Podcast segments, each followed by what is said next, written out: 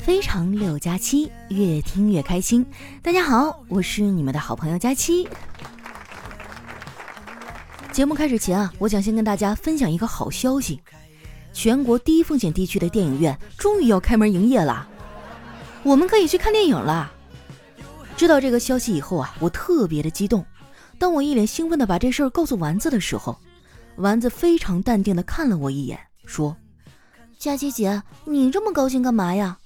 电影院是要开始营业了，可是你还是没有找到那个陪你看电影的人呢。”扎心了，这孩子啊，生生的往人家心窝子捅啊！要我说啊，丸子还是太年轻了。她怎么能理解电影院对我们这种独立女性来说有多重要呢？我觉得电影院是一个神奇的地方，它可以让我短暂的逃离世俗。不管我在现实中有什么烦恼，在影厅里的九十分钟啊，都会暂时的忘掉。我在世界上的位置也暂时的不存在了，只要看着别人的故事就好。电影结束，又鼓起勇气回到现实，就好像是稍微的充了一点电一样。说到这儿啊，有人要说了，那看电影的时候陷入到情节里出不来咋整啊？放心吧，根本不可能。有一次，我去电影院看了一部小清新的爱情电影，看完以后啊，心里美滋滋的，觉得没准我也能邂逅一段浪漫的爱情，偶遇个帅哥啥的。结果帅哥没遇见，在回家的公交车上倒是遇到一流氓。不过呢，他的目标不是我。他一直啊在调戏一个带着孩子的少妇。他说：“美女，你看这孩子多俊呐，长得多像我。”他这话一出啊，全车人的目光都集中到少妇的身上了。只见那个少妇不屑地说：“能不像吗？都是一个妈生的。”哇，这一波怼的真是太溜了，听得我是神清气爽的。我最烦这种啊陌生人装熟套近乎的了。你说你好好聊天也行，总是开黄腔，那就真的很猥琐了。之前啊，我坐火车出去玩，就遇到过这样的情况。不过好在那人坐了一站就下车了，要不然哎，我就会让他明白什么是黄段子之王。后来呢，上来一对父子，看起来这亲子关系还不错。爸爸不停的在给孩子讲解窗外的风景，还说呀。只有这种绿皮火车才能真正体会到旅行的乐趣。这孩子听完，奶声奶气地说：“那妈妈为什么不和我们一块儿坐呢？”爸爸听了，脸上一红，尴尬地说：“那是因为你妈她抢到动车票了。”我还挺佩服这孩子妈妈的，不管怎么说呢，她想到了让爸爸带孩子的办法，也不知道是怎么了。这个社会呢，貌似默认妈妈就应该带孩子、做家务，这也是现在很多女人啊不愿结婚生子的原因。我哥和我嫂子刚结婚的前几年，我嫂子一直不想生孩子，我妈就劝她：“孩子呀，你们不要孩子，晚年可能会很凄凉的。”我嫂子说：“妈，你说的对，可是如果有了孩子，那我很可能就活不到晚年了。”事实证明，她说的是对的。自从家里有了俩熊孩子，他跟我哥就以肉眼可见的速度衰老了下去。可能是现在的教育理念不一样了吧？我小时候，我妈哪管过我呀？不过虽然我妈不管我，但是我过得也不太自由。我们家的亲戚里啊，好几个都是我们学校的老师，我干点啥他们都知道，还动不动的就去我妈那打小报告。更要命的是，我读小学三年级那年。我刚从师范毕业的表哥，成了我的班主任。我这个表哥呢是个很有原则的人，用一个成语来形容的话就是铁面无私。每当我和同学发生矛盾，他第一个训的肯定是我。我要是做错题目了，那又是一顿猛训呐。我当时也不懂事儿啊，每次都气得要死。不过呢，我也不是啥善茬，他每训我一次啊，我就拿一根钉子偷偷的扎他自行车的车胎。每当看见他推着自行车啊去校门口不远处的自行车修理铺的时候，我这心里啊就偷偷的暗爽。结果那年年底啊，我表哥结婚了，新娘呢就是修理铺老板的漂亮女儿。后来我才明白过来，我原来就是个工具人啊！结完婚之后，他就不怎么管我了，我因此啊疯玩了好一段时间。后来升到了四年级，我们换了班主任，我就更加的肆无忌惮了，天天的呀上树爬墙、打架上网。有一次呢，我和一同学因为一点小事儿啊闹了矛盾，俩人约着放学后呢学校门口见。我怕打不过他呀，就叫上了六年级的我姐，他把他初二的堂姐给叫来了。我不甘示弱呀，把上高一的表姐也叫来了。结果啊，他更狠，叫来了他上高三的亲姐。我以为这次必输无疑了，好在那时候啊，我表姐呢已经学会了田忌赛马这篇课文。最后呢，是由我出面对战同学高三的姐姐。那次啊，我被揍的亲妈都认不出来了。后来还是我表哥出面调解了这个事儿。这么多年过去了，每次见他，他还会用这事儿调侃我。哎呀，你说这时间过得可真快啊！一转眼十几年都过去了。现如今啊，我表哥的孩子都上中学了。前几年，表哥为了赚钱养家，辞去了学校的工作，自己做起了生意。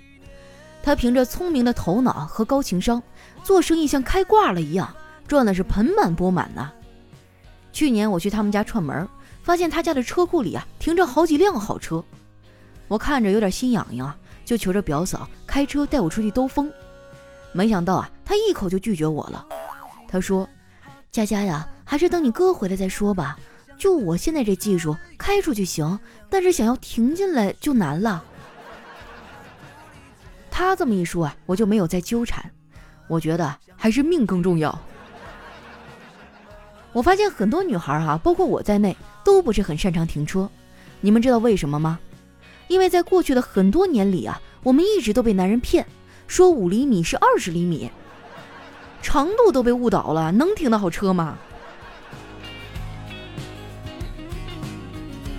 快吃饭的时候啊，我表哥回来了。进门之后啊，他皱了皱鼻子。然后不高兴地说：“怎么一股五八味儿呢？”我发现啊，在气味这方面，我们东北人呢有与众不同的天赋。对于不好闻的气味啊，我南方的朋友呢会统称为“好臭啊”，但是我们东北人呢会细致的分为五巴味儿、馊巴味儿、哈喇子味儿，还有酸不溜丢的味儿。我表哥找了一圈啊，最后坚定的认为这味儿呢是从我身上出来的。那我肯定不能承认呐！我一个香香甜甜的小仙女儿，身上怎么会有奇怪的味道呢？看我不承认，我表哥啊开始数落我。一开始啊还就事论事，说夏天容易出汗，衣服呢要经常换。说着说着就延展开了。他说啊，你都快胖成球了，也不知道减肥，都二十好几的人了，还不赶紧找对象？巴拉巴拉说了一堆啊，说的我这脑瓜子嗡嗡的。后来我实在是听不下去了，找个机会开溜，结果脚还没抬起来呢，他就先发制人，一把拽住了我。别跑啊，我还没说完呢。你到底想找个啥样的男朋友啊？哥帮你找找。我说我要求不高的呀，好看的皮囊和有趣的灵魂，怎么也得占一个吧。我哥说，丫头啊，你知道好看的皮囊和有趣的灵魂有什么共同特征吗？我摇摇头，表示不知道。他接着说：“他们呀，都看不上你。”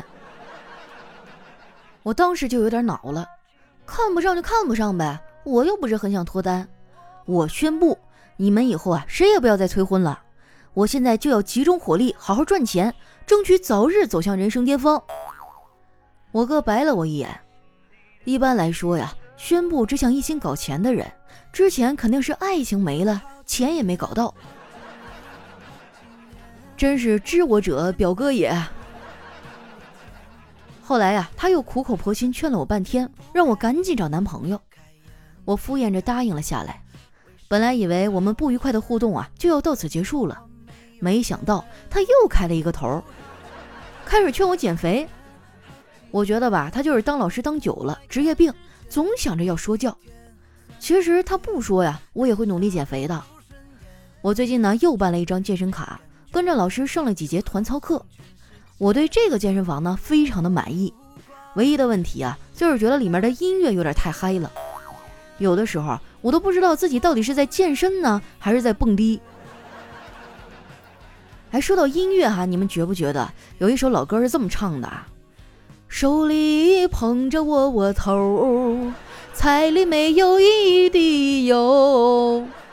哎，就很适合在健身房播放啊，可以说是非常的应景了。减过肥的人应该知道啊，减肥呢有个六字真言：管住嘴，迈开腿。翻译的再通俗一点，就是少吃多运动。目前为止，运动减肥是最健康合理的。很多人都觉得运动减肥很难，坚持不下去。这次减肥开始之前呢，我想找个伴儿，就叫丸子和我一块儿去健身房。他当时就拒绝了，说过度健身啊对身体不好，会导致停经。我觉得他想的有点多哈，就他每次在健身房里那点运动量啊，汗都出不了几滴，更别说别的了。再说了，健身会不会导致停经啊，和运动量的大小没有关系，这得看你和教练是什么关系。我就有好几个小姐妹啊，去健身房锻炼，最后顺利的脱单，和教练在一起了。我觉得健身房是个不错的地方。如果你在健身房里啊遇到喜欢的人，一定要表白，因为说不定哪天啊他就不来了。我之前啊就在健身房里认识一个帅哥，他加完我微信之后呢，天天问我各种各样的问题，每次回答完，我都会跟他说，其实这个问题啊，您可以上网搜一下。终于有一天啊，他忍不住了，跟我说：“我当然知道可以上网搜啊，但我还专程的跑过来问你，你不知道原因吗？”那一刻啊，我恍然大悟，原来在他的眼里，我就只是一个搜索引擎啊！啥爱情不爱情的，还是专心减肥比较靠谱。不瞒你们说啊，我最近减肥还挺上心的，也自律了不少。现在的我，为了减肥，可以每顿饭只吃半碗。少吃肉，多运动。但是啊，如果你让我喝奶茶只点三分糖，对不起，我做不到。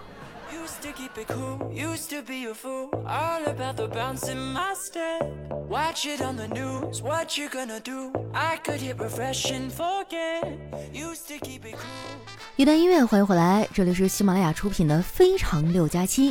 喜欢我的朋友啊，记得关注我的新浪微博和公众微信，搜索“主播佳期”，是佳期好漂亮的佳期。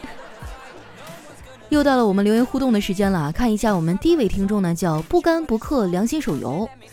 他说：“佳琪啊，如果让你把你的生活改写成一部电影，你会给它起什么名字呢？我觉得要是让我来叫啊，我会叫《钢铁是怎样炼废的》。扯呢，我跟你说，从小到大我都特别优秀。”下一位呢叫努力生活吧，君君。他说最近广州啊天气超级热，每天躲在空调房都不想出门。好在啊我是在家办公的。现在一胎两岁，身边的亲戚朋友啊就开始各种的暗示催我生二胎。我一点也不想生，也真的很讨厌这种站着说话不腰疼的。他们过了嘴瘾也不用负责。我要是真生了，辛苦的那是我。我太能理解啊你经常被催婚的感觉了。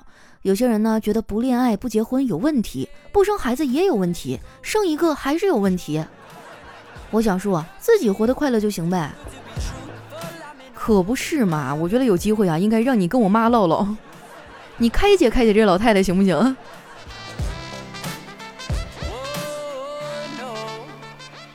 下面呢叫幺八六九零二二，他说当听到佳期啊说把这个手机藏到裤衩里了，我还以为他又要开车呢。说什么突然 QQ 消息震动啊，巴拉巴拉的，然后就省略五十个字儿。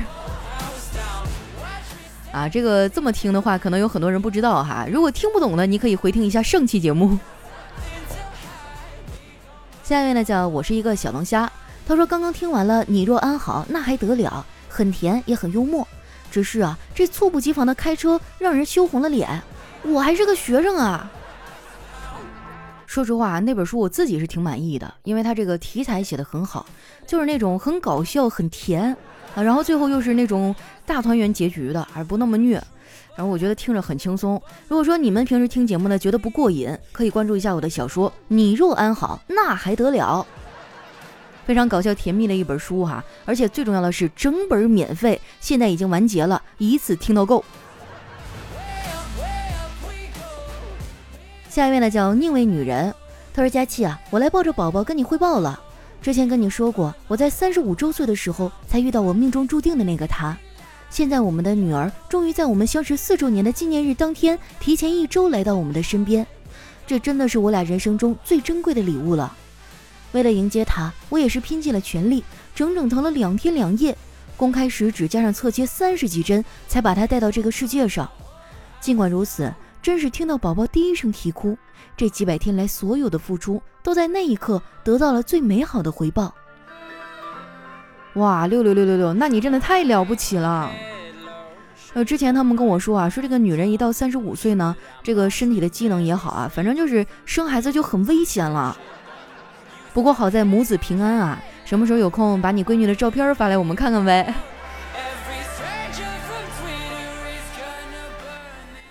下一位呢叫田小天二零一九，他说有些时候心里特别烦，总感觉生活没有希望，也没有奋斗的目标，可能就是人生的低谷期吧。怎样才能走出来呢？愿佳期走路带风，兜里有钱，永远有人爱。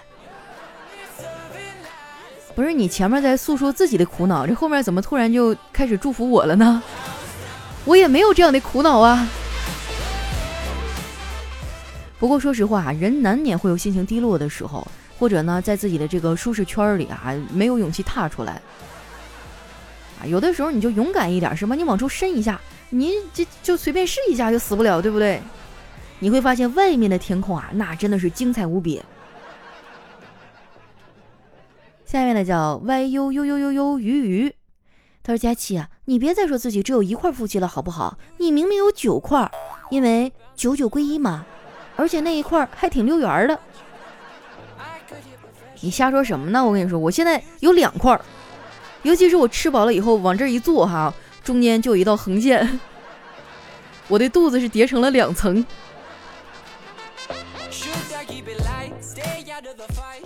下面呢叫我竖着耳朵听着，他说：“佳琪姐，我觉得适应，想给你两个话题。一呢是你对异性说过最温柔的话是什么？二是你对异性说过最狠的话是什么？佳琪姐，求求你这两个话题，你选一个吧。我对异性说过最温柔的话，我想一想哈，毕竟姐已经好久都没有异性了。”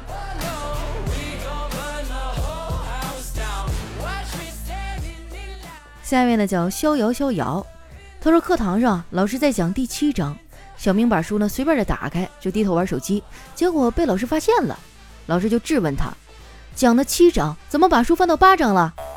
小明啊就淡淡的回答说，我呀我是在前面等着你。那你的意思是昨天晚上预习了呗？那你站起来把前面先背一遍，治不了你了嘿。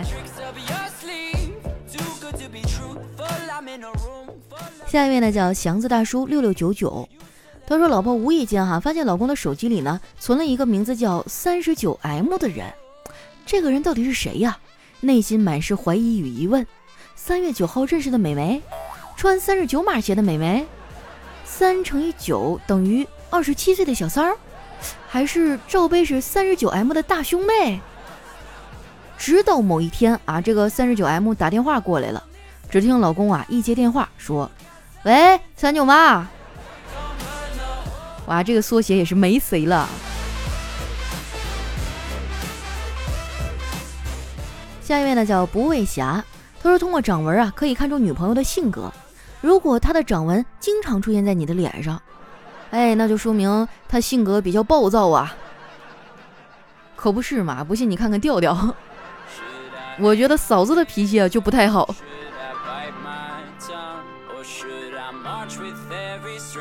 下一位呢叫扶摇白翼，他说：“佳琪啊，不要抱怨生活太累，我给你讲个故事哈。从前呢，在两座山的前面住着一户人家，主人呢叫老王。老王想把两座山搬走，隔壁老李啊就对老王说：为什么要把山搬走啊？因为这他妈两座山挡住 WiFi 了呀！老子王者都二十连跪了。你傻呀？你怎么可能把这山搬走？我死了还有我儿子，我儿子死了还有我孙子。”子子孙孙无穷无尽呐！这句话震惊了天地，天帝马上让神仙啊过来帮老王生孩子。老李说：“我也来帮忙。”所以，在大城市飘荡的人啊，不要再抱怨了。我的天啊！所以说，这就是为什么现在姓王的人那么多吧。下一位呢，叫我是一个叉烧肉。他说这一天啊，在购物中心呢看到了一对父子。这孩子说：“爸爸，我想要这个、这个，还有那个。”购物车马上就满了。这时啊，孩子又说：“爸爸，再买一车吧。”没想到爸爸欣然同意了。后来呢，又装满了一辆购物车，然后就一辆接着一辆啊。这时候呢，儿子很满意。就在我正崇拜那位父亲的时候呢，我就听他说：“太重了，我回家以后啊，他们会给我们寄快递的。”这儿子高兴的点点头，于是呢，他就空手带走了儿子这一堆东西啊，也没结账，也没付款。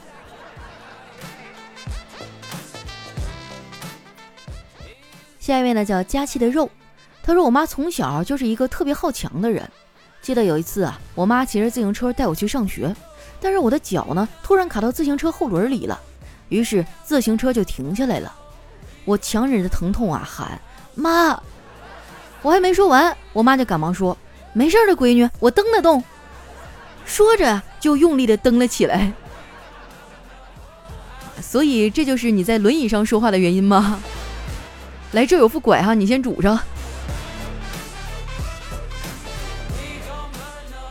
下一位呢，叫爱哭爱笑的小朋友啊，他说：“朋友几千块钱啊买的高档手机，我千把块钱买的国产，都是因为不小心摔了几次，结果他的手机不能用了。”而我的呢，屁事儿没有。通过这件普通的生活经历啊，让我明白一个深刻的人生哲理，那就是长得矮呀，还是有好处的。哦，这样子啊，就是别人是从一米八的高空掉下来，你是从一米二的掉。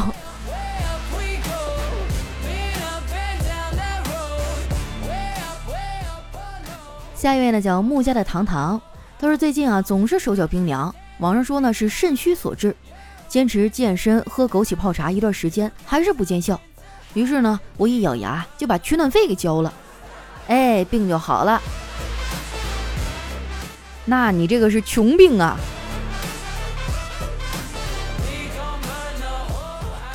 下一位呢，叫我是一个飞机迷大帅哥。他说有一天啊，汤姆看着爷爷的脸，问道：“爷爷，我们都是上帝创造的吗？”爷爷说：“是的呀，孩子。”怎么了？哎，汤姆就回答说：“那为什么上帝之前的创作比现在的创作质量差呢？”你什么意思啊？你觉得爷爷是不是岁数大了提不动刀了？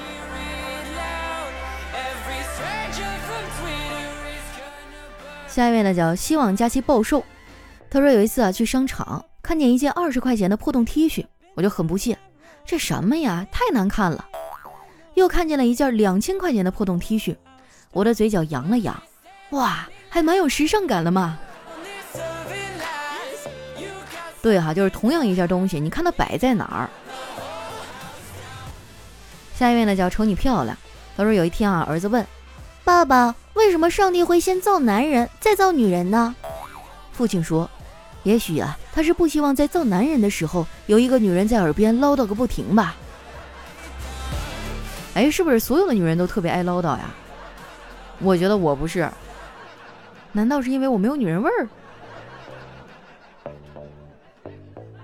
来看一下我们的下一位哈，叫郭家豪。他说上次和同学出去玩，由于人太多啊，就叫了两辆出租车。我在前面带路，他们几个呢在后面跟着。上车以后啊，我对师傅说：“师傅，后面有人跟着我们。”师傅说：“啊，知道了。”结果走着走着呀，发现后面的出租车不见了。我就问那师傅。后面的车呢？只见师傅严肃地说：“放心，我已经帮你甩掉了。”这大哥是不是这个谍战片看多了？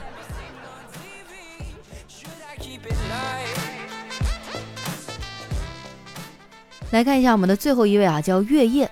他说小黑喝多了，打车回家，下车以后呢，随手扔了一百块钱，豪气的对司机说：“给，不用找了。”哎，这司机一听就激动了。我不找，我怎么知道你把钱扔哪儿了呀？好了，那今天留言就先分享到这儿了。喜欢我的朋友呢，记得关注我的新浪微博和公众微信，搜索“主播佳期”，是“佳期好漂亮”的佳期。我希望你们能记住哈，毕竟每次我重复我的佳期是哪两个字儿的时候，还是有人会打错。好了，那今天节目就先到这儿了，我们下期再见。